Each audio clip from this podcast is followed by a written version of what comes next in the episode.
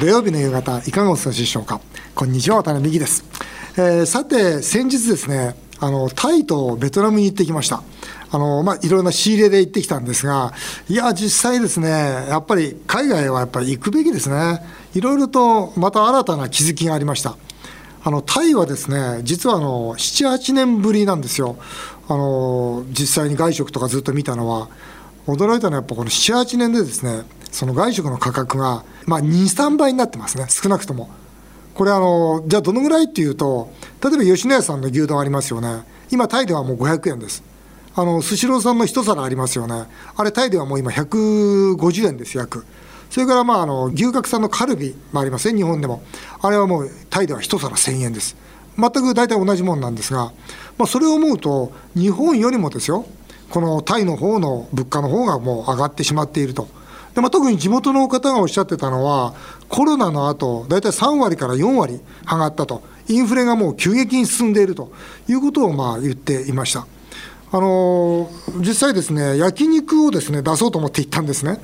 だけども、完全にもう、この7、8年で焼肉がオーバーストアになってしまって、あ今出しても全くそのうまうまみはないというか、ビジネスとしてうまくいかないなということで、えやめたと、そんな経緯があります。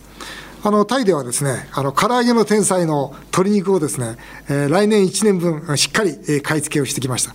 まあ、これから円安が進むということで、えー、今、来年分仕入れておくことでですね、え来年の価格は今の価格をしっかり守っていくことができるということで、えちょっと生かしていただきました。またあのベトナムも行ったんですが、ベトナム今ワタミがあるんですね。あのこれもですね、ベトナムのワタミはいつの間にか単価3500円になってますから、お客様単価が。で、今度、2号店をまあ出すことになりました。これも一等地なんですが、まあ、それでその一等地の物件確認と、まあ、それと、まあ、これからのベトナムの展開ということで、まあ、ベトナムは焼肉できるんですよ、まだ。ですから、ベトナムで焼肉の展開しようかなってことをまあ見てきました。いや、ベトナムもですね、7000万から8000万円のマンションがバンバン建ってるんですよ、本当に。うちのパートナーがそのマンションのデベロッパーですから。えー、だけど、給料はですよ、大体まだ初任給、円安で計算して2万8000円ぐらいなんですよ。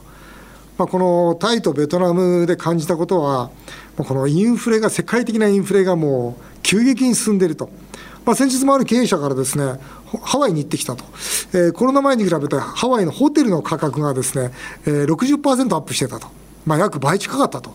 いうことがありましたけど、この世界的にインフレが進んでいるということと、もう一つはやっぱり格差ですね。この2万8000円の初任給のところ、もしくはタイもですよ、初任給、まあ、高校卒だと4万5000円、大卒で7万ぐらいなんですよ。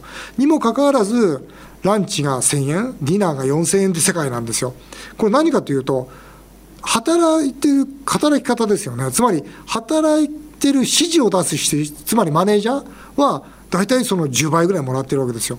だけども、その、一番頑張ってる方々、この方々についての給料は圧倒的に低いということで、まあ、世界でこのインフレと格差が一気に広がってるなということは強く実感しました。まあ、一方ですね、世界からこう日本を見るとですね、いや、本当に日本ってまずいなと。あの日銀がまあ金利を抑え込んでますよね。まあ、これはそのインフレを抑えようとしていないわけですね、逆に言うとね。まあ、これアクセル踏んでるわけですよ。一方、その政府は、あ値段が上がらないように、例えばガソリンなんかの、まあ、補助を出して、そのブレーキを踏んでるわけですね。もう日銀と政府がアクセルとブレーキ同時に踏んでることによって、まあ、正常な経済状態になっていないというのを強く感じました。つまり、あの、あれと一緒なんですよ。あの、風邪ひいた時は熱を出した方がいいんですね。で、つまり、熱を出していくことによって次のステージに進んでいくわけですよ。今本来ならば一番お金をジャブジャブに出してきたのは日本なんですよ。この日本が本来ならば一番インフレをならなきゃいけないんです。にもかかわらず全くなっていないということは、まあ、なんか本来、本来出るべき熱がこう抑え込まれていると。なんかこう、次の破綻へのマグマがですね、こう、溜め込まれているというようなことを、まあ、この対、ベトナムに回って、えー、非常に感じてきました。あの本当にワタミもですね、まあ、自分の会社のことですが、この円安に対応しなきゃいけないとか、インバウンドに対応しなきゃいけないとか、それより何よりも、この円300円時代に本当に準備をしなきゃいけないなという強い危機感を覚えた対ベトナム行き来となりました。えー、さて CM の後はテリーさんと一緒にテリーと大社長への道をお送りしたいと思いますぜひお聞きくださいワタミとテリーとさんが組む唐揚げの天才では現在テレビ朝日系木曜ドラマ六本木クラスとコラボレーション中ですドラマに出てくる長屋ホールディングスの生姜味噌唐揚げと二代目宮部特製ニンニクコーラ唐揚げを実際に唐揚げの天才で販売する企画が SNS で大きな話題となっています気になる販売1ヶ月の売上速報をこの後発表です。笑顔で突撃テリーと大社長への道。テリーさんが私から経営を学ぶテリーと大社長への道。このコーナーがきっかけで誕生したワタミとテリーさんが組む唐揚げの天才は現在テレビ朝日の人気ドラマ「六本木クラス」とのコラボレーション中です、えー、ドラマに出てきた唐揚げがお店で実際に食べられるという企画です。テリーさん生姜味噌唐揚げ、はい、ニンニクコーラ唐揚げ、うん、これ大変好調なんですよ。あ、そうなんですか。うん、正直言ってね、はい、ニンニクコーラ唐揚げ、はい、ちょっと心配したとこありましたよね。僕も心配した。ね、だけども、人気あります。ありがとうございます。えー、それでは販売約1か月間の売上速報が出ました。お願いします。発表させていただきます。コラボレーション唐揚げの売上ですが、長屋の生姜味噌唐揚げが販売開始1か月で、なんとテリーさん、うん、10万個突破。おお二代目宮部のニンニクコーラ唐揚げが、発売2週間ですよ。2週間で5万個を突破。累計15万個の大ヒットであります。15万ってすごいですね。唐揚げ天才史上最高額を売り上げています。ちなみにワタミの唐揚げ担当役員のわけべといういますね。時々出てきます。最近鼻歌でドラマの主題歌を歌ってる まあそういう情報が。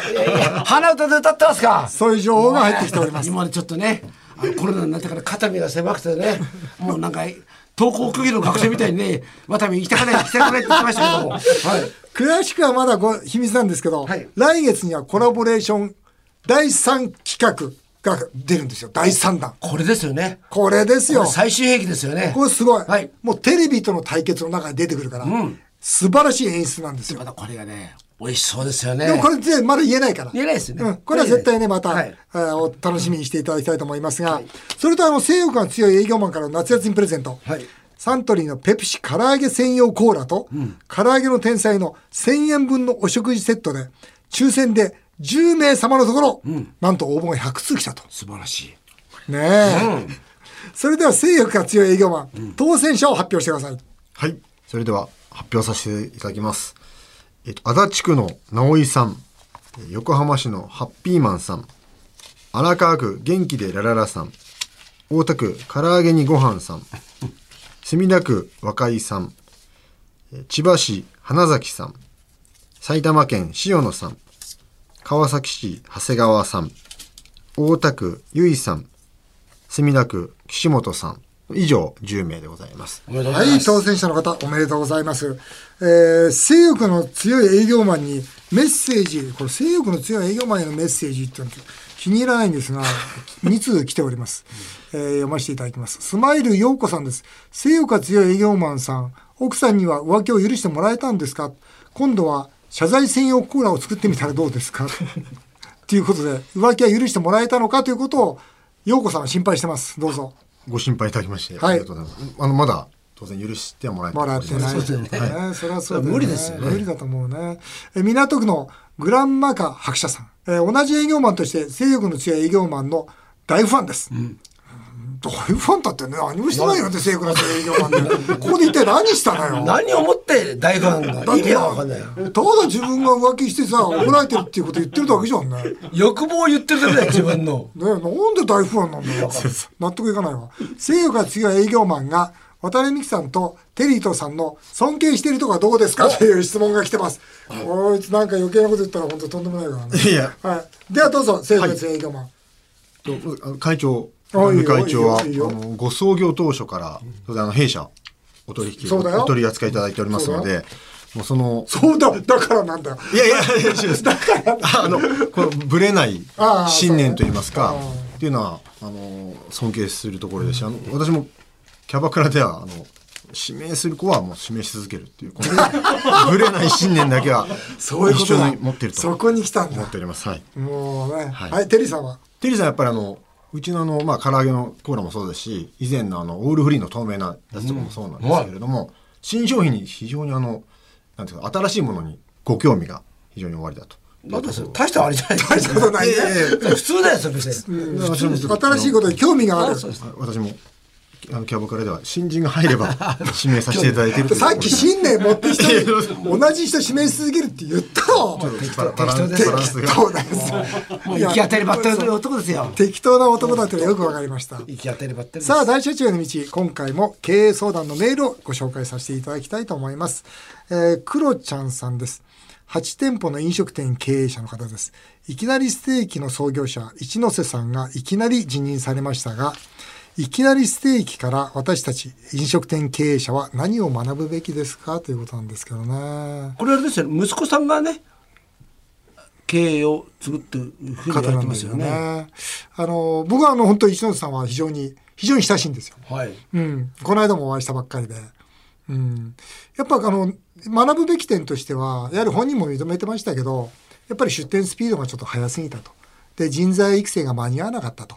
いうこととやっぱり自分のお店の近くに、まあ、出したしてもらったことによってカニバリっていうんですか、えー自社競合を起こしてしまったと。いうようなことは反省点だと思いますよね。ただ僕はあのなんだろう。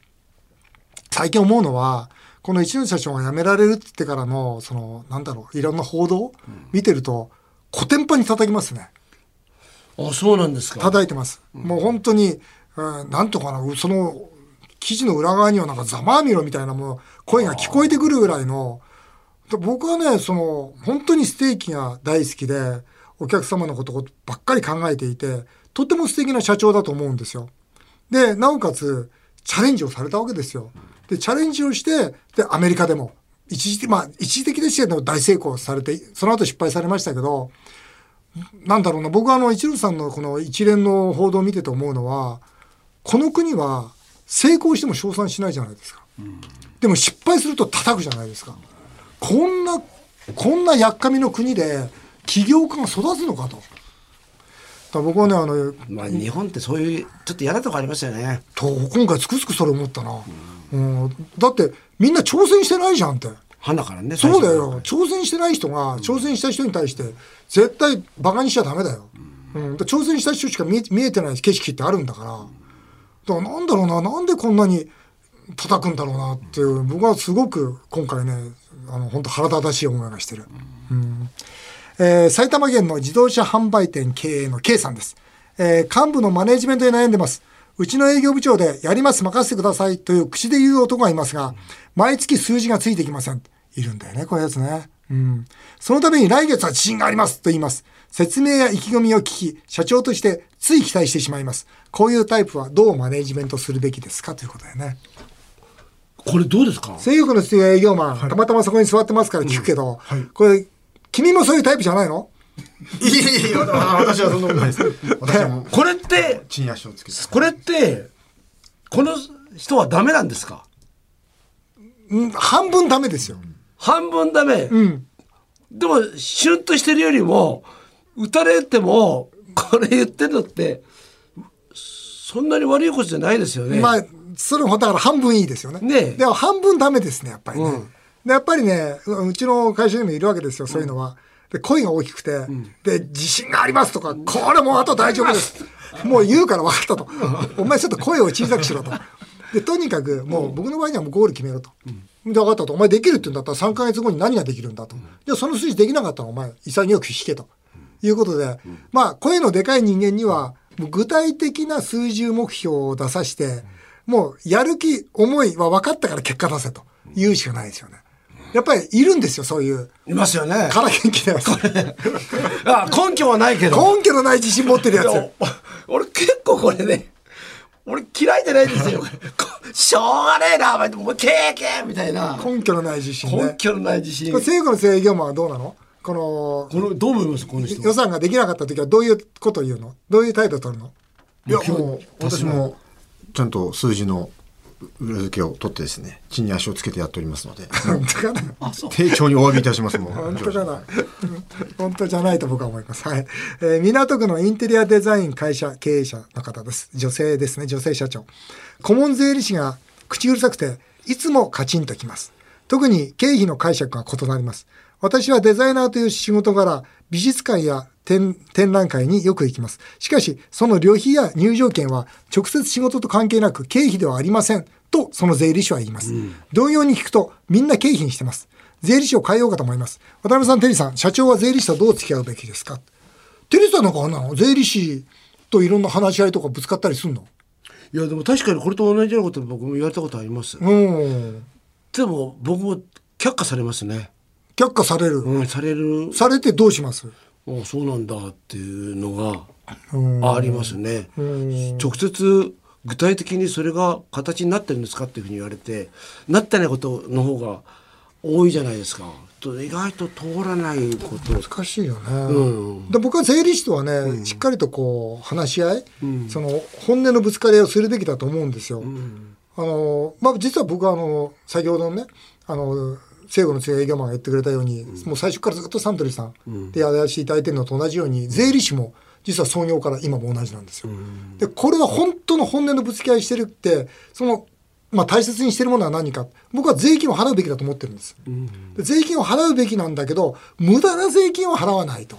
つまり税金の額が多いことは偉いことじゃなくて正しい納税をしたいんだというのはいつもテーマだったんですね。なるほどだから先日も、これはまた別の、その税理士とはまた別の税理士なんですが、僕は彼に、君は税務署の人間かと。税務署の人間は税金さえ多きゃいいんだと。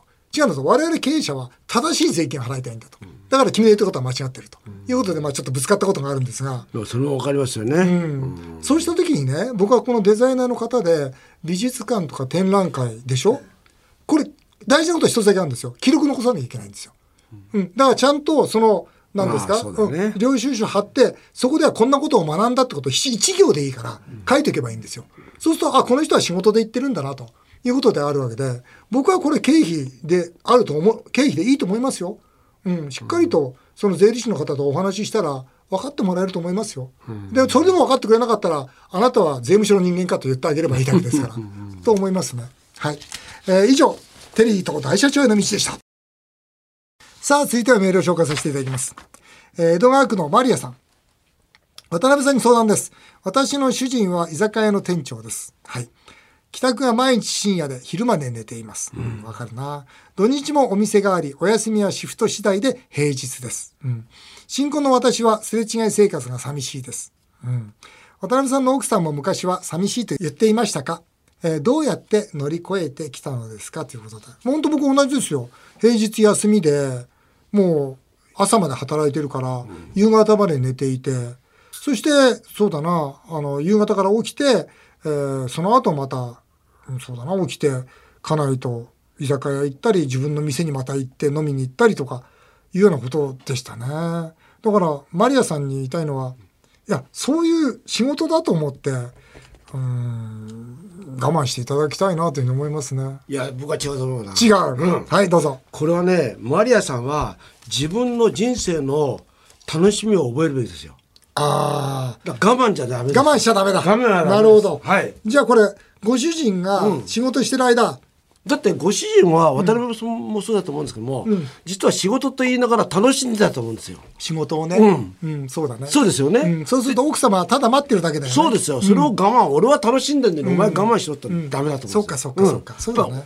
ぱ奥さんはだったらあんたは楽しんでやってんだから、私も楽しましてって、まあそうだね。うん、その代わり私は私の楽しいことをあなたに報告するから、ああ、いいな。うん。あ、それがいいね。そうですよね、うん、それがいいと思う。うんそれでお互いに空いてる時間、一緒になった時間は、どっかでね、一緒に時間過ごしたりとか。そうですよいうことすればいいもんね。新婚だからといってね、そんな男性に合わせることないあそうだね。はい。いいよ。でもこのもうテリーさんに一本取られました。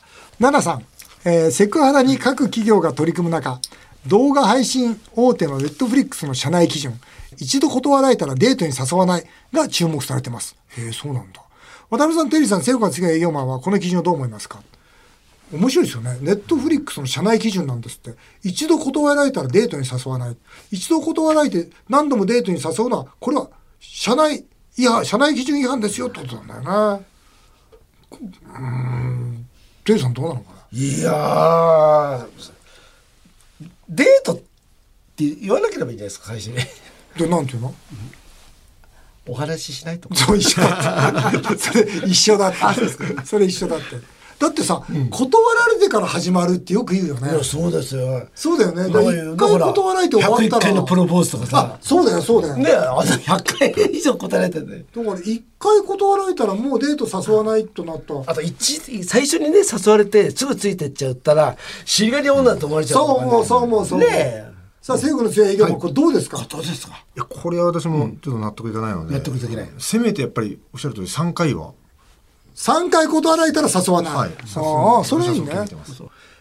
えー、トシさんです、えーテレワークが続く中でオフィスは必要なのか？という調査があり経営者の2割が不要と回答したそうです。すでに完全リモートを宣言した会社やオフィスを手放したり縮小する会社も出てきています。そうですよね。渡辺さん、整理さん、えー、西武が強い営業マンは一日中家で仕事する生活は耐えられますか？ということですどうですか？じゃあ西武の強い営業マンどうですか？いやもう私もで絶対無理。だそうだよね。だってはい。奥さんとねはい。近くなっちゃうもんね、一日頭下げてなきゃいけなくなっちゃうもんね、ろ牢獄に入った方がマシなぐらいな感じ。牢獄に。絶対牢獄に入った方がマシだ。絶対無理ですよ。絶対無理ですね、家はじゃあもうコロナの時もずっと外出回って仕事してた？はいもうずっと。関係ないね。はい。結構そういう人っているよね。家にいると行き詰まるから、はい。もうなんか家から逃げたくて、はい。だから会社の方としても来なくていいって言ってんだけど来ちゃうよね、行っちゃいます。そうなんですよ。でもほら奥さんとしたら出てってほしいとかさ、いっぱいあるよね、うん。でいいても言ってもらえるとこの奥さんも面倒くさいんですよ。そうそうそう。昼飯作んなきゃいけそうそうそうそう。そうですよ、ね。でそれで離婚しちゃったって話も聞くしね。そうなんだよね。テリーさんいかがですか？ずっと一日中家で面倒くさいですよね、うん。まあ面倒くさいだから息苦しいですよね、息苦しいよね、うん。僕も無理だな。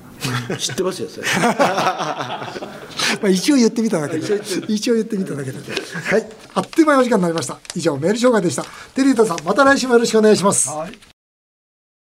日本放送渡辺美希5年後の夢を語ろう。この番組ではメールをお待ちしています。渡辺さん、テリーさんへの質問、相談、何でも結構です。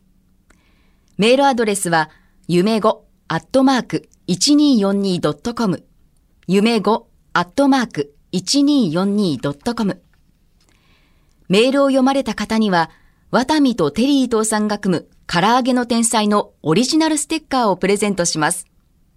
この番組は放送終了後、毎週、ポッドキャストでもお聞きいただけます。